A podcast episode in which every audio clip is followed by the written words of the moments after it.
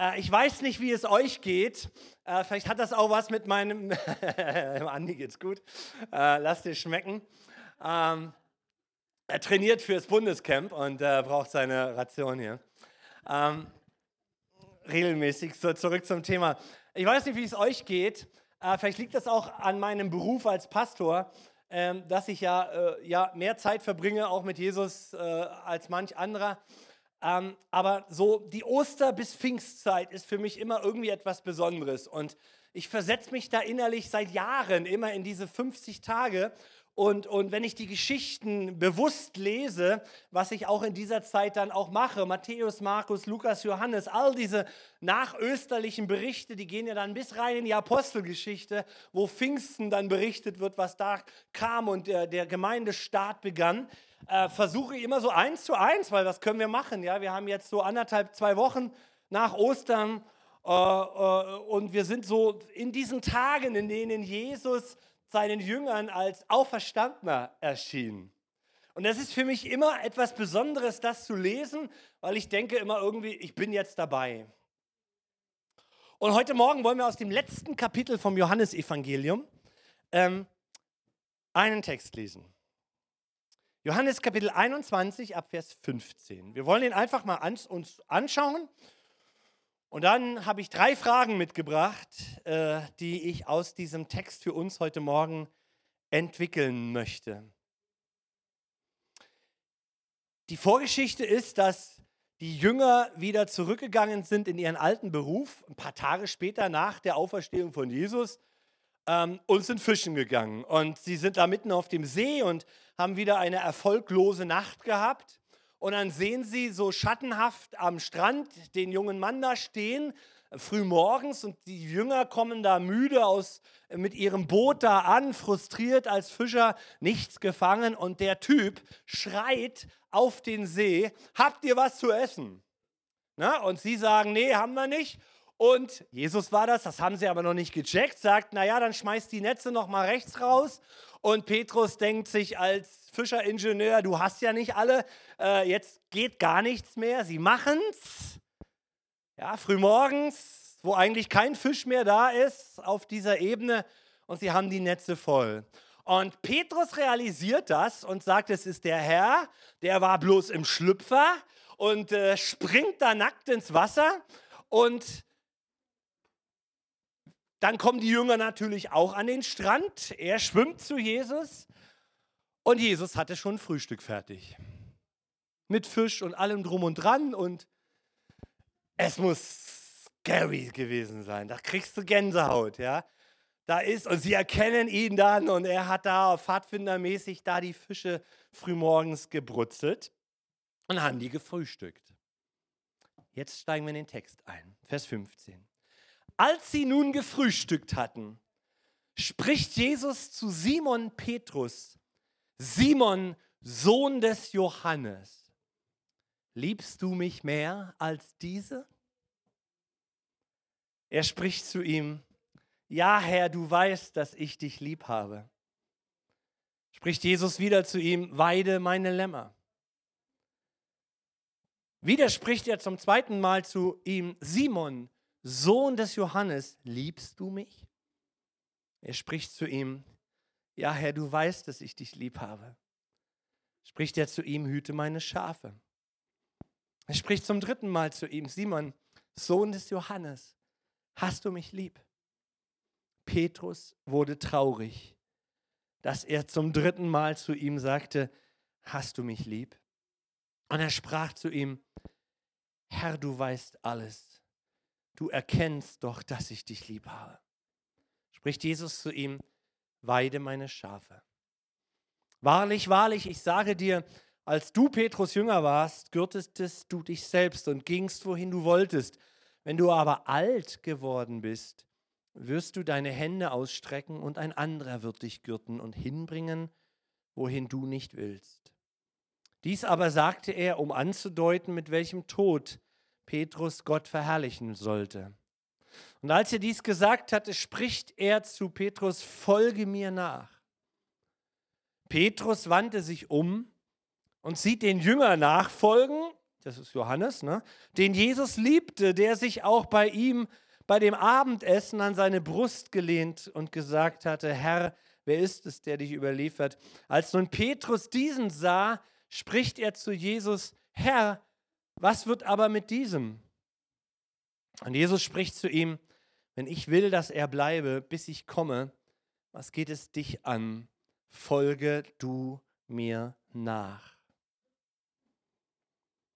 Ich finde das so krass, dass ein paar Tage nach der Auferstehung Jesus seinen Freunden wieder begegnet. Ich meine, sie haben Dramatisches durchgemacht, alle beide, Jesus und die Jünger. Die sind alle noch im Trauma. Und Jesus und die Jünger wissen beide, dass die Jünger keine Helden waren. Weder in den dreieinhalb Jahren noch am, bei, am Kreuz, noch davor, noch. Und diese Jünger können aber diesem Auferstandenen wieder begegnen. Die Jünger sind einzigartig, da kommen wir nicht ran. Sie haben dreimal unterschiedlicher Art und Weise Jesus erlebt. Einmal als natürlicher Mensch. Gott wurde ganz Mensch.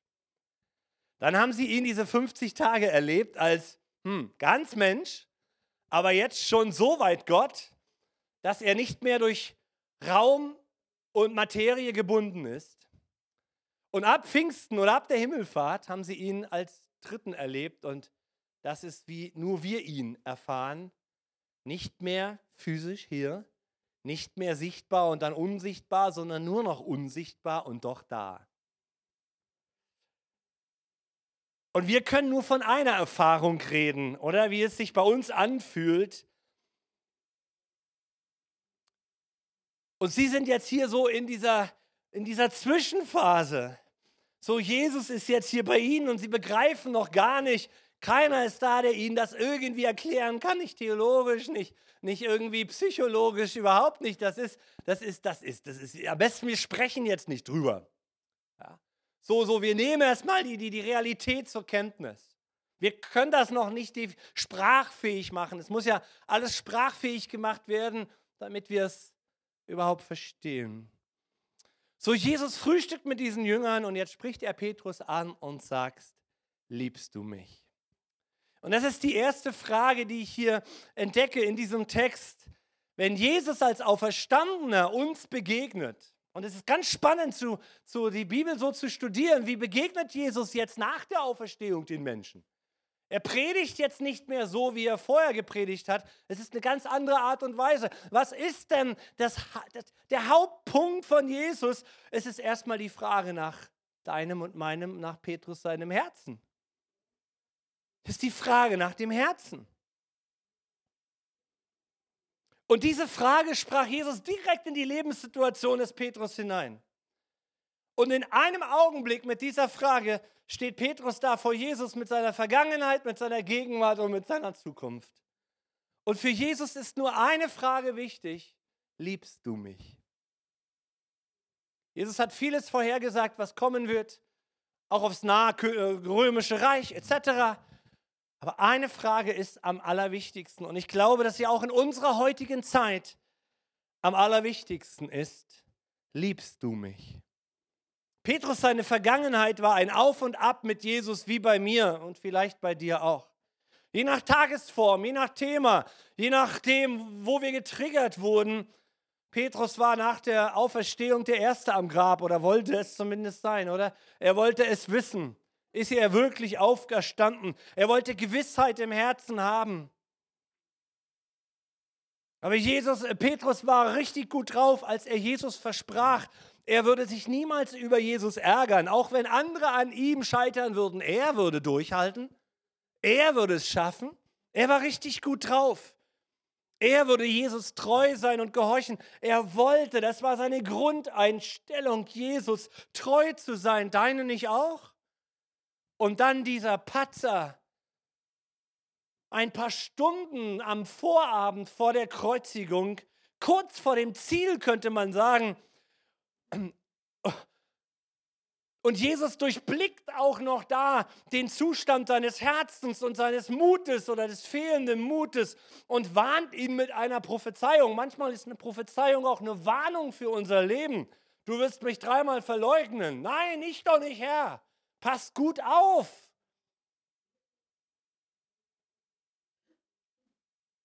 Und es war ja keine Festlegung von Jesus, sondern mit dieser prophetischen Aussage wollte er, wollte er die Entscheidungsfähigkeit des Petrus aktivieren. Du hast es allein in der Hand. Es ist nicht vorherbestimmt, du hast es in der Hand. Und er schafft es nicht, Mut am, zu zeigen am Tag der Not. Glaubt ihr nicht auch, das sitzt in diesem Moment des Frühstücks ganz tief in Petrus? Ist ja erst ein paar Tage her. Und ganz sicher äh, ist dieses dreimalige Fragen eine, eine, eine Kommunikation zwischen Jesus und Petrus, die einzigartig ist. Dreimal verleugnet, dreimal wird er gefragt. Keine Frage. Aber diese Frage bedeutet für uns auch ganz viel. Jesus spricht in das Jetzt diese Frage hinein, liebst du mich? Denn wer Jesus liebt, wir haben es gesungen, ja, der Worship hat mir die Steilvorlage gegeben für die Predigt hier heute Morgen. Wer Jesus liebt, wer Jesus heute liebt, wer Jesus damals liebte vor 2000 Jahren beim Frühstück am See, wer Jesus liebt, erfährt all die Wunder Gottes in seinem Leben. Wir haben es gesungen, ich kenne deine Verheißungen, die Gott für dich versprochen hat. Ich belege das mit Johannes Kapitel 14, Vers 23. Schau mal. Jesus antwortete und sprach, wenn jemand mich liebt, die Frage, liebst du mich, Petrus? Wenn jemand mich liebt, dann wird er mein Wort halten und mein Vater wird ihn lieben und wir werden zu ihm kommen und Wohnung bei ihm machen. Punkt. Die Frage, liebst du mich, ist die zentralste Frage für dein Leben, weil wenn du die von Herzen mit Ja beantwortest, dann kommt Gott und wohnt in dir.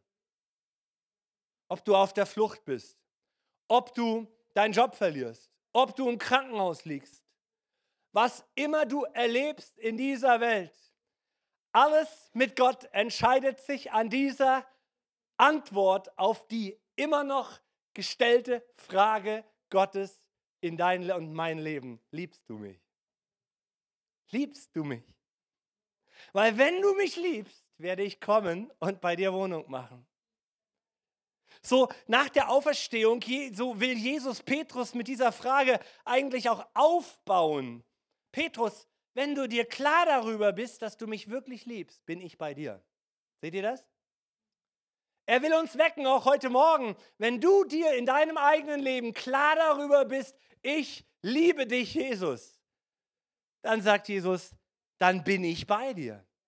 Weil das Reich Gottes läuft über Glaube ein, für Wahrheiten von, von Wahrheiten, von Dingen, die ich nicht sehe, aber die sind da.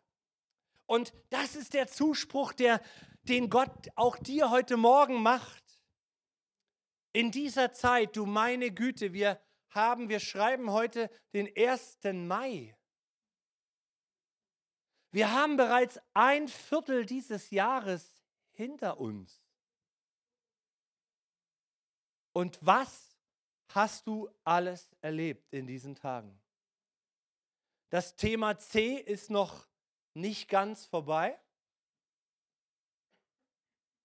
Dazu gekommen ist diese unglaublich angstmachende reale Thematik eines möglichen dritten Weltkrieges, einer Rezession und welche Ionen noch alles. So ernst, wie es in den 30, 40 Jahren der letzten Zeit nicht gewesen ist. Dazu kommen die ganz unsicheren Fragen, hält unsere Wirtschaft das durch? halten unsere Systeme diesen Druck aus. Druck ist das Schlagwort der letzten vier Monate, der letzten zweieinhalb Jahre. Menschen haben so viel Druck aufgebaut und aufgebaut bekommen in ihrem Leben. Und die Frage ist, wie kriege ich diesen Druck wieder los? Oder muss ich unter Druck leben? Vor zwei Tagen haben wir unseren Ranger-Hänger beladen und standen hier ein paar, ein paar Experten äh, und da haben wir uns unsere Reifen angeguckt. Ja? Wie viel äh, Druck muss denn da drauf? Und dann haben wir das entdeckt und jemand meinte, boah, weißt du, wenn du 4,5 Bar hast, knall da 5 drauf, knall da 6 drauf, das hält ja schon aus. Das ist die Frage für mein Leben. Wie viel Druck halte ich aus, bis mein Ballon platzt?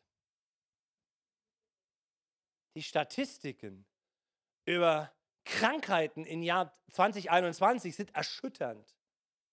Psychologischer, psychiatrischer Behandlung. Erschütternd. Ein Reifen, den du im Auto fährst, ist nicht endlos belastbar, oder? Es, aber ohne Druck läuft der Reifen nicht. Wir sind als Menschen auch dafür geschaffen, dass wir mit Druck leben können und mit Druck umgehen können. Aber irgendwann pfeift das Ventil, wenn der Kessel kurz vorm Platzen steht. Und der Schlüssel dafür ist, in diesen Tagen zu erkennen, die Frage, an der Frage, liebst du mich, macht Gott seine Hilfe fest. Das ist der Zuspruch. Oder es sind die persönlichen Themen in deinem Leben, vielleicht Krankheit, vielleicht Konflikte in der Beziehung, Nöte bei den Kindern, auf der Arbeit oder jemand sucht Arbeit. Und Jesus sagt, wenn du mich liebst, werde ich kommen, um bei dir Wohnung zu machen. Und diese Wohnung findet statt heute noch, aktuell bei Millionen und Milliarden von Christen durch den Heiligen Geist, durch die Kraft des Heiligen Geistes. Wir lesen mal im Kapitel 14, wo wir gerade dieses Wohnungswort hatten, weiter. Jesus spricht nämlich in Bezug auf Wohnen vom Heiligen Geist, Vers 26. Der Beistand aber, der Heilige Geist, den der Vater senden wird in meinem Namen, der wird euch alles lehren, der wird euch an alles erinnern, der wird euch bei euch sein in Ewigkeit. All das macht Gott fest an der Antwort dieser Frage, liebst du mich? Liebst du mich in dieser Zeit? wo du alles verlierst, wo du alles am Verlieren bist, liebst du mich. Wenn du loslassen musst, liebst du mich, wenn Dinge passieren, die du nicht so geplant hast, liebst du mich, weil wenn du mich liebst, dann werde ich kommen und bei dir wohnen und ich wohne in der Kraft des Heiligen Geistes. Der Beistand wird kommen. Jesus hat sich da viel Zeit genommen, die Jünger zu lehren. Freunde, ich verschwinde mal für eine kurze Zeit von dieser Welt, aber ich lasse euch nicht allein. Der Heilige Geist ist da. Wir wollen eine Kirche Jesu sein, voll der Kraft des Heiligen Geistes, oder? Wir wollen eine Kirche sein, in der Zeichen und Wunder passieren, wo Gott Gebete erhört. Und weißt du, wie wir das sein können? Indem jeder Einzelne diese Frage beantwortet. Die Frage deines Herzens liebst du mich? Die Antwort zur Heilung des Versagergefühls in Petrus war das dreimalige Fragen und diese Provokation an Petrus, um ihm sein Bekenntnis des Herzens herauszulocken. Wie geht es dir? Warum stellst du Fragen? Warum stellst du als Lehrer Fragen an deine Schüler? Na, du willst die Antworten aus den Schülern raus kitzeln, oder? Du willst, dass sie selber reden. Gestern hatten wir Ranger Stammtreff draußen im Wald und eine Lehrerin äh, äh, aus der Gemeinde hatte eine Andacht.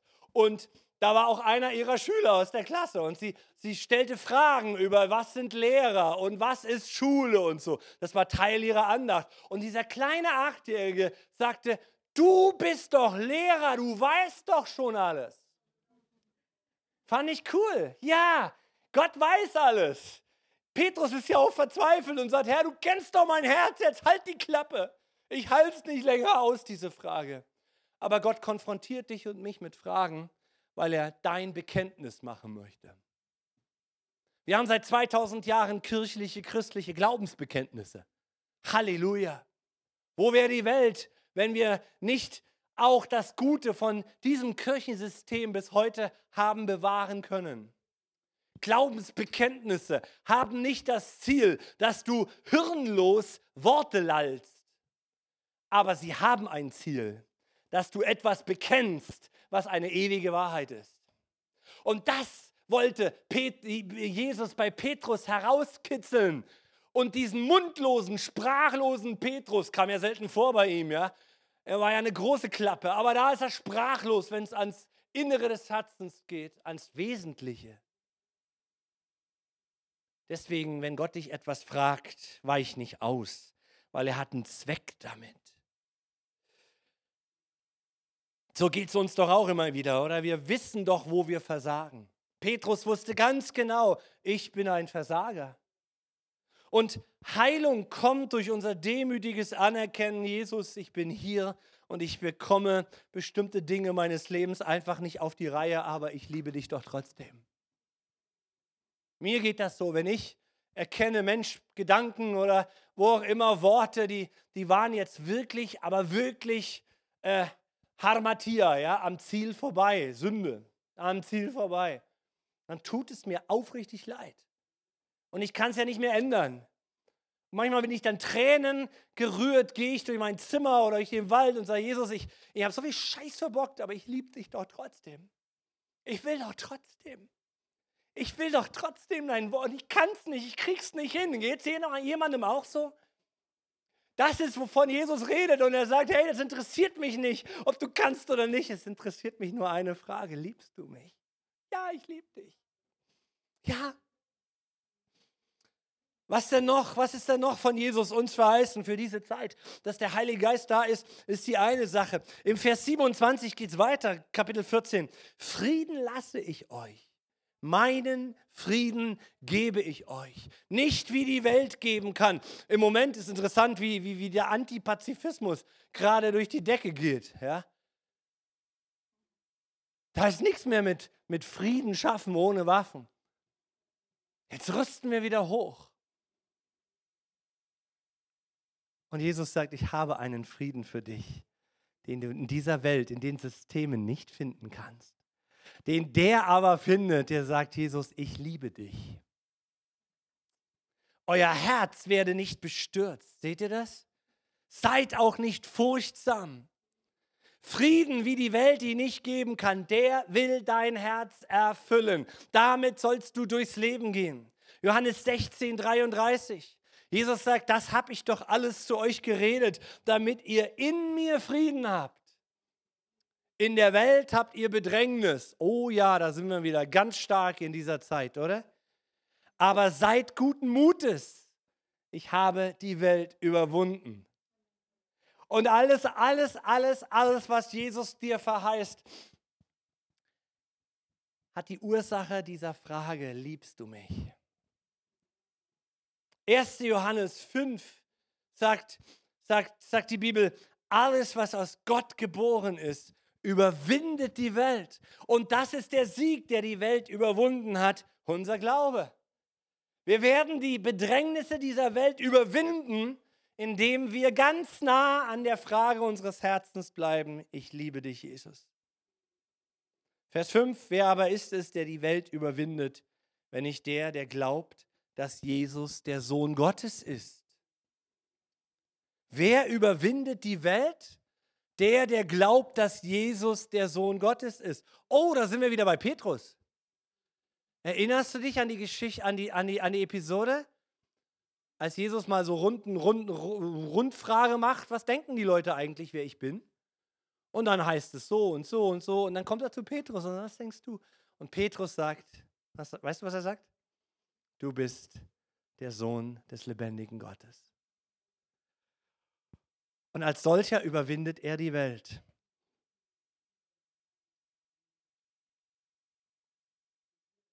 Es ist diese Liebe zu Jesus, die im Herzen brennt, oder? Es ist die Liebe, die auch in deinem Herzen brennt, oder? Es ist diese Liebe, aus der Vertrauen wächst, oder? Ich mache eine schwere Zeit durch, mag sein, aber Jesus bringt mich da durch. Ich versacke nicht in Selbstmitleid, weil ich ihn liebe und das immer wieder auch beantworte. Ich liebe dich. Es ist aber nicht nur eine Frage des Herzens, es ist hier auch eine Frage der Zukunft. Denn Jesus hat für Petrus eine Aufgabe und sagt, weide du meine Schafe, sei du Hirte, werde du einer der Menschen für Jesus begeistert. Jesus, Petrus bekommt hier von Jesus einen kleinen Ausblick und Johannes ist so ein stiller Zuhörer, der da so 1,50 Meter hinter Petrus läuft, mit Jesus da und eben das Gespräch so nebenbei mitkriegt. Und Petrus sagt, ich habe eine Aufgabe. Jesus sagt, ich habe eine Aufgabe für dich. Wenn du mich liebst, habe ich eine Aufgabe für dich. Und das dürfen wir glauben und dafür dürfen wir beten, dass Gott uns in unsere Berufungen und Aufgaben stellt. Was für ein Song, den wir hier gesungen haben. Ich kenne meine Berufung. Ihn zu lieben, ihn zu ehren, Licht zu sein an meinem Arbeitsplatz. Und darüber hinaus, was Gott so freisetzt. Und dann stellt sich Jesus hin und sagt, du, bis jetzt hast du Entscheidungen getroffen, wie du wolltest. Aber es kommt die Zeit in dein Leben, da treffen andere Menschen Entscheidungen für dich und es gibt diese Legende, die kann ich, ist nicht belegbar, aber es gibt diese Legende, dass Petrus in Rom äh, gekreuzigt werden sollte und meinte, ich bin nicht würdig, so gekreuzigt zu werden wie mein Herr, sondern ich möchte mit dem Kopf nach unten, wenn ihr schon wollt. Und er wurde in Rom hingerichtet.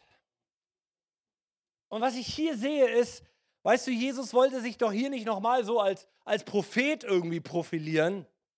Was Jesus dem Petrus für seine Zukunft mitgibt, ist, Petrus, du schaffst das alles nur, wenn du immer und immer wieder die Frage deines Herzens stellen lässt, hast du mich lieb?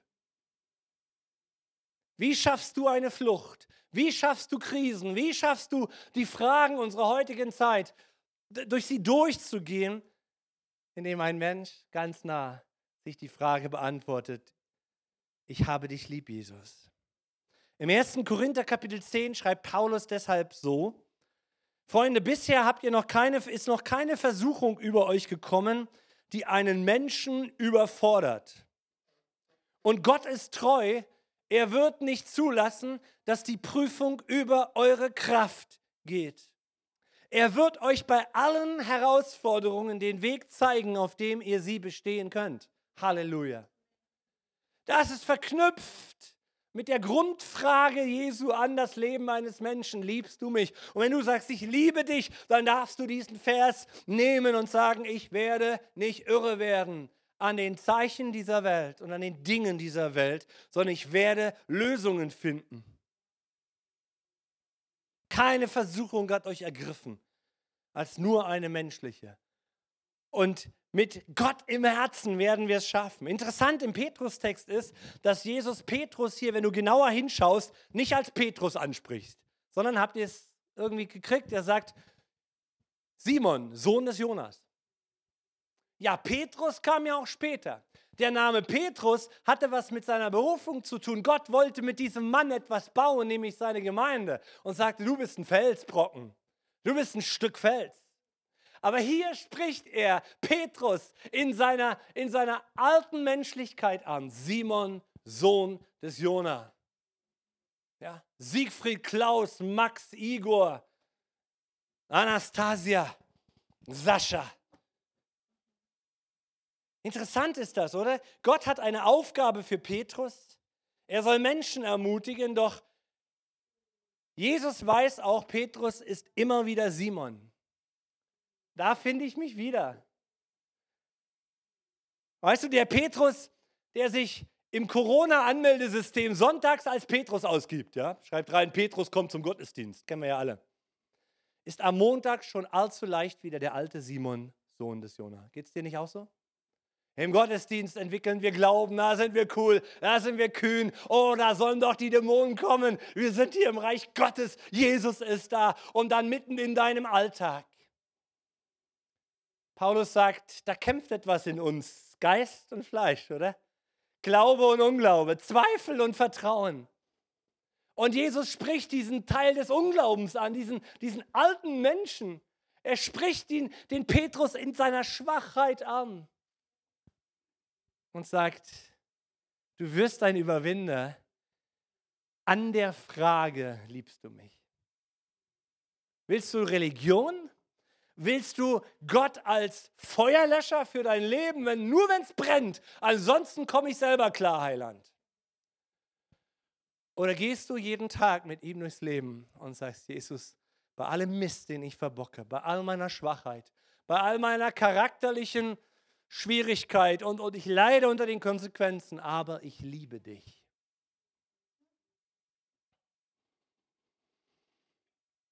Das alte Glaubensbekenntnis von Israel, ganz in der, früh in der Bibel verankert, spricht auch heute zu diesen Simons, zu diesen Schwachen, denen, die sich ihrer Schwäche bewusst sind. Wenn du nach Israel kommst oder in, in, in jüdische Wohnungen kommst, dann hängen diese ähm, Mephilim heißen die, ne? Äh, diese Röhrchen an der Tür einer, einer jeden jüdischen Familie. Hm? Ja, Mesusa, danke. Und da drin ist dieser Text als Zeichen, mein Haus steht unter diesem Text, 5. Mose 6. Höre Israel, der Herr ist unser Gott, der Herr allein. Du sollst den Herrn, deinen Gott, lieben mit deinem ganzen Herzen, mit deiner ganzen Seele und mit deiner ganzen Kraft. Und diese Worte, die ich dir heute gebiete, sollen in deinem Herzen sein und du sollst sie deinen Kindern einschärfen. Das ist unser Job als Eltern und Großeltern. Du sollst davon reden, wenn du in deinem Haus sitzt, wenn du unterwegs bist, wenn du dich hinlegst, wenn du dich aufstellst. 24-7, rund um die Uhr. Und du sollst sie als Zeichen auf deine Hand binden, sollst sie als Merkzeichen zwischen deinen Augen haben. Du sollst sie auf die Pfosten deines Hauses an deine Tore schreiben ich liebe Jesus. Damit kommen wir durch, durch egal welche Bedrängnisse dieser Tage. Und jetzt, das macht mich traurig. Dich auch manchmal? Mich macht mein Leben manchmal so traurig, wenn ich in der Gegenwart Gottes bin und sage, Jesus, ich habe das wieder nicht hingekriegt. Und Petrus erlebt dasselbe hier. Das macht Petrus traurig. Und manchmal ist seine Traurigkeit angebracht, weil sie heilig, Heilung bringt.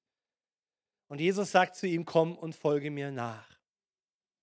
Inmitten des Zeitgeschehens dieser Zeit, dieser Tage, dieser Bedrängnisse und Jesus kommt wirklich bald, sollten wir wirklich erwarten. Aber wenn es sich verzögert, dann werden wir in der Kraft des Heiligen Geistes genau diesen Unterschied in diesen Tagen machen. Ich folge Jesus nach, indem ich mich ausstrecke, sein Wort zu halten. Und zum Schluss ist das auch eine Frage nach den anderen. Es ist interessant, dass, dass Johannes sein letztes Kapitel damit verbringt, diese Geschichten aneinander zu reihen.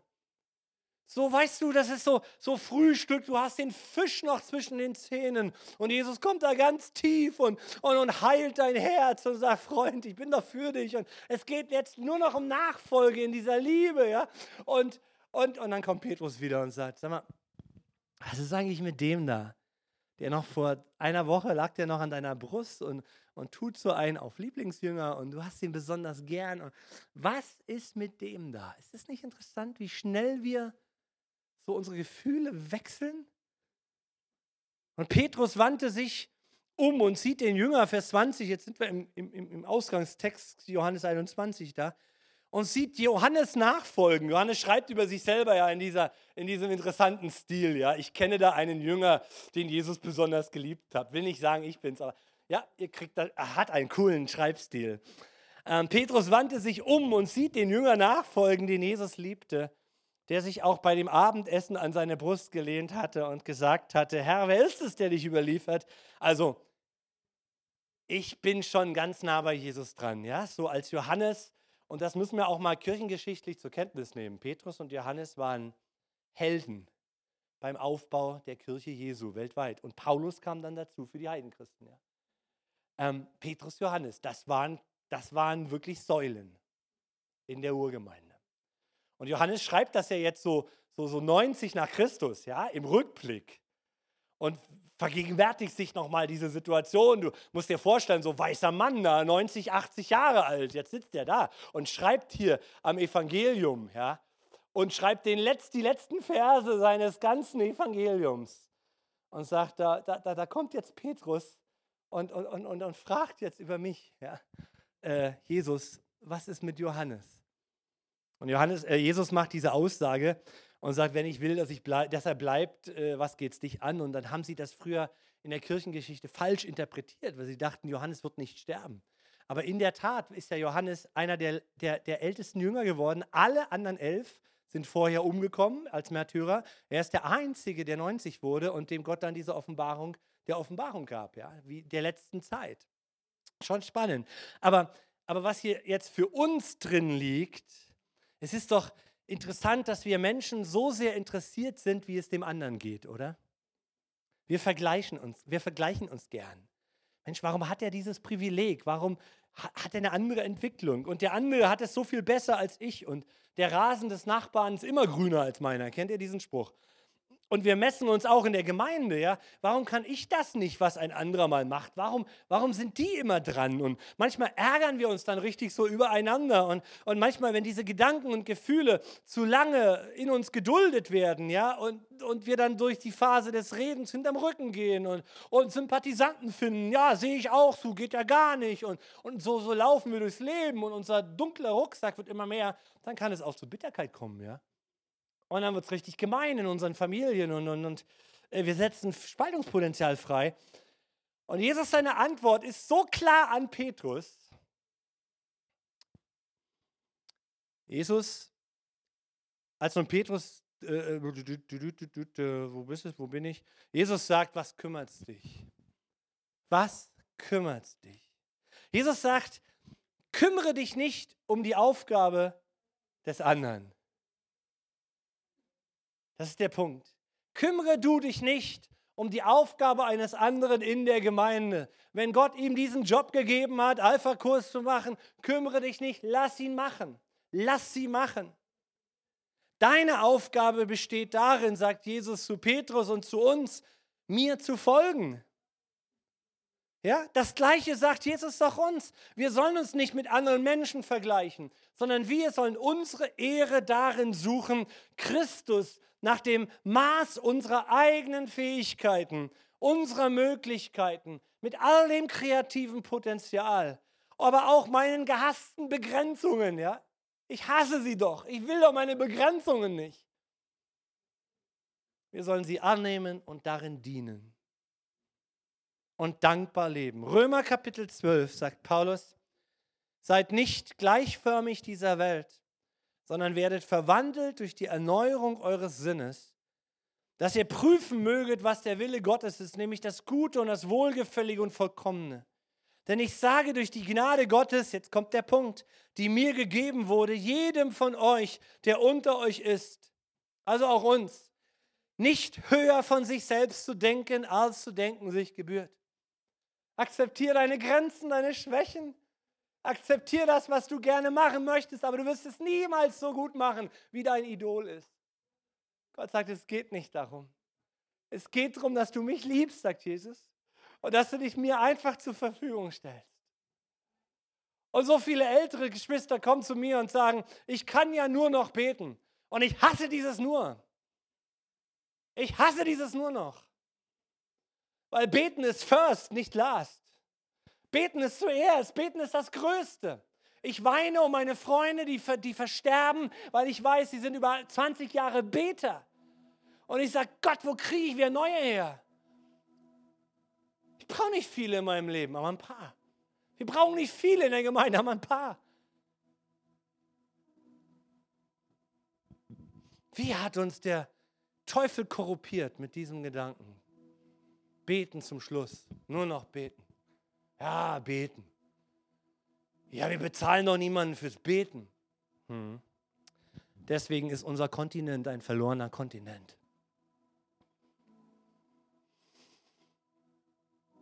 Das ist das letzte Kapitel des Johannesevangeliums. Das muss man uns auch nochmal geben. Und Johannes schreibt hier nicht als seniler alter äh, Alzheimer-Patient, sondern sehr bewusst setzt er den Schlusspunkt seiner 21 Kapitel mit dieser Geschichte und sagt am Ende Amen von seinem Evangelium mit dieser Geschichte. Das Wichtigste ist die Frage, liebst du mich? Und beim Studium dieses Textes in, dieser, in diesen Tagen ist mir, als, als würde Johannes mit diesem letzten Kapitel heute Morgen auch ganz still an dich und an mich herantreten und uns den Stab dieser Nachfolge von Jesus in die Hand drücken und uns zu verstehen geben, jetzt bist du dran. Du dran. Im Jahr 80 nach Christus. Und im Jahr 2022, Johannes steht hier heute Morgen und sagt, jetzt bist du dran, deine eigene Erfahrung mit diesem einzigartigen Jesus zu machen. Und die Frage des Herzens ist eine ganz persönliche Frage, die immer und immer wieder hochkommen wird und muss. Hast du mich lieb? Hast du mich lieber als die anderen? Oder man kann auch auslegen im, im, im, in, in der Exegese dieses Textes, hast du mich lieber, sie saßen ja da bei den Fischern am See, hast du mich lieber als den Materialismus und als die Arbeit und als die Menschen, die sich nur um Arbeit kümmern. So kann man das auch auslegen. Hast du mich lieber, lieber als dein Job? Hast du mich lieber als dein Hobby? Hast du mich lieber als deine Sehnsüchte? Und ich fasse zusammen, und lass uns dafür einfach mal in, nach innen horchen. Und wo hat Jesus dich heute Morgen angesprochen? Wir haben aus diesem Text drei Fragen rausgearbeitet. Es ist die Frage nach unserem Herzen, die Jesus heute Morgen an dich und mich stellt. Liebst du mich? Und es ist auch die Frage nach unserer Zukunft. Petrus wurde von Jesus gesagt, du gehst durch schwere Zeiten am Ende deines Lebens. Wir wissen es zum Glück nicht, aber es bleibt auch die Frage an dich. Wie antwortest du? Vertraust du mir? Und es ist die Frage nach den anderen. Folgst du mir? Oder beschäftigst du dich mit Analysen der anderen Christen und Gemeinden? Ey, lass uns eine Gemeinde sein, die Jesus folgt. Wir wollen den Royal Rangers dienen. Wir freuen uns jetzt auf dem Himmelfahrtscamp. Und Jesus hat uns in Deutschland bis jetzt, das ist einzigartig in Europa, mit diesem Church-Tool so gesegnet. Wir haben 22.000 Kinder und wir erleben hier in unserem Stamm immer mehr nicht-christliche Kinder, immer mehr nicht, immer weniger christliche Kinder. Hier und da immer mehr nicht-christliche Mitarbeiter und immer weniger christliche Mitarbeiter. Hey, können wir mindestens dafür beten, dass Jesus Mitarbeiter sendet in die Ernte? Ab September gibt es bei uns einen Riesenumschwung, weil Leute weggehen. Hier sind Kinder, die brauchen Jesus. Und sie kriegen Jesus nicht, wenn da nicht andere sind, die vorher Jesus nachfolgen und in der Nachfolge stehen. Und nicht Jesus alles erklären, was wir nicht können. Jesus weiß, was wir nicht können. Jesus fragt, folgst du mir nach? Liebst du mich? Vertraust du mir? Folgst du mir nach? Heiliger Geist, lass uns nicht mehr locker mit dieser Frage.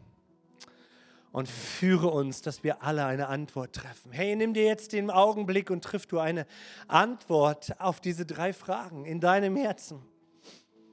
Ich gehe runter von der Bühne, wir nehmen einen Moment Stille und pfeffer da rein, was in deinem Herzen ist.